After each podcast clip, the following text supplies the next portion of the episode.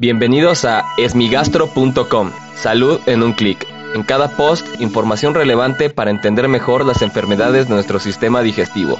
Bienvenidos. Hola, ¿qué tal? Soy Norberto Chávez y les doy la bienvenida a esmigastro.com. En este podcast daré respuesta a las dudas que tienen sobre las enfermedades del aparato digestivo. Y como todos los lunes y viernes hablaremos acerca de las enfermedades hepáticas. En esta ocasión la pregunta la envió Carmen Beatriz al grupo de asesoría para pacientes con enfermedades hepáticas en Facebook.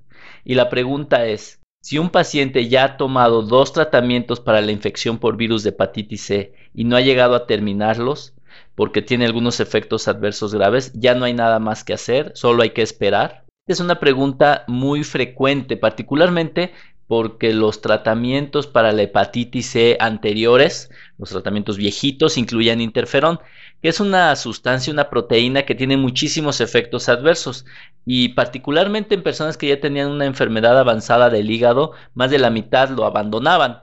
Y ya en aquellos que lo terminaban, solo el 30 al 40% de los casos lograban erradicar al virus. Esto ya es diferente con los nuevos tratamientos, pero esta historia que comenta Carmen es extremadamente frecuente. Son pacientes que han recibido dos veces un tratamiento completo o incompleto, pero finalmente dos tratamientos y siguen con el virus activo. Hasta hace unos cinco años probablemente no había ya muchas cosas que hacer salvo esperar. Sin embargo, actualmente existen nuevos tratamientos para, para erradicar a la hepatitis C. Estos nuevos tratamientos tienen varios beneficios. El primero de ellos es que ya no requiere inyectarse interferón, por ende la molestia de la inyección y los efectos adversos secundarios a esta sustancia pues ya no se presentan. Lo segundo es que ya no hay que tomar tantas tabletas, usualmente son dos tabletas al día durante tres a seis meses. Esto también es muy bueno ya que los tratamientos previos iban hasta el año y había personas que hasta los extendían más de un año. Y la otra situación que es lo más importante de todo es que el tratamiento puede ser eficaz hasta el 90 a 95% de los casos. Por lo tanto, actualmente las personas que ya fueron tratadas con interferón todavía tienen muchas opciones para poder erradicar al virus. Sin embargo, antes de pensar en erradicar un virus, debemos de estar seguros de que otras cosas están bien cubiertas, como son las complicaciones de la cirrosis. Si el paciente tiene cirrosis y alguna complicación como asitis, encefalopatía o sangrado varicial, pues deben de estar bien controlados antes de pensar en dar un tratamiento.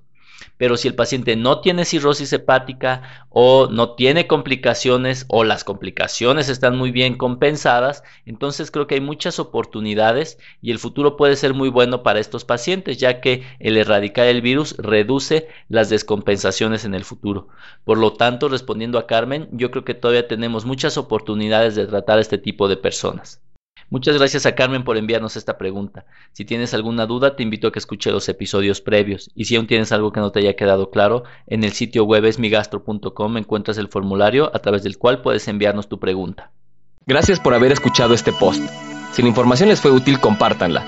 Hagamos que más gente esté informada. Los esperamos en el próximo podcast.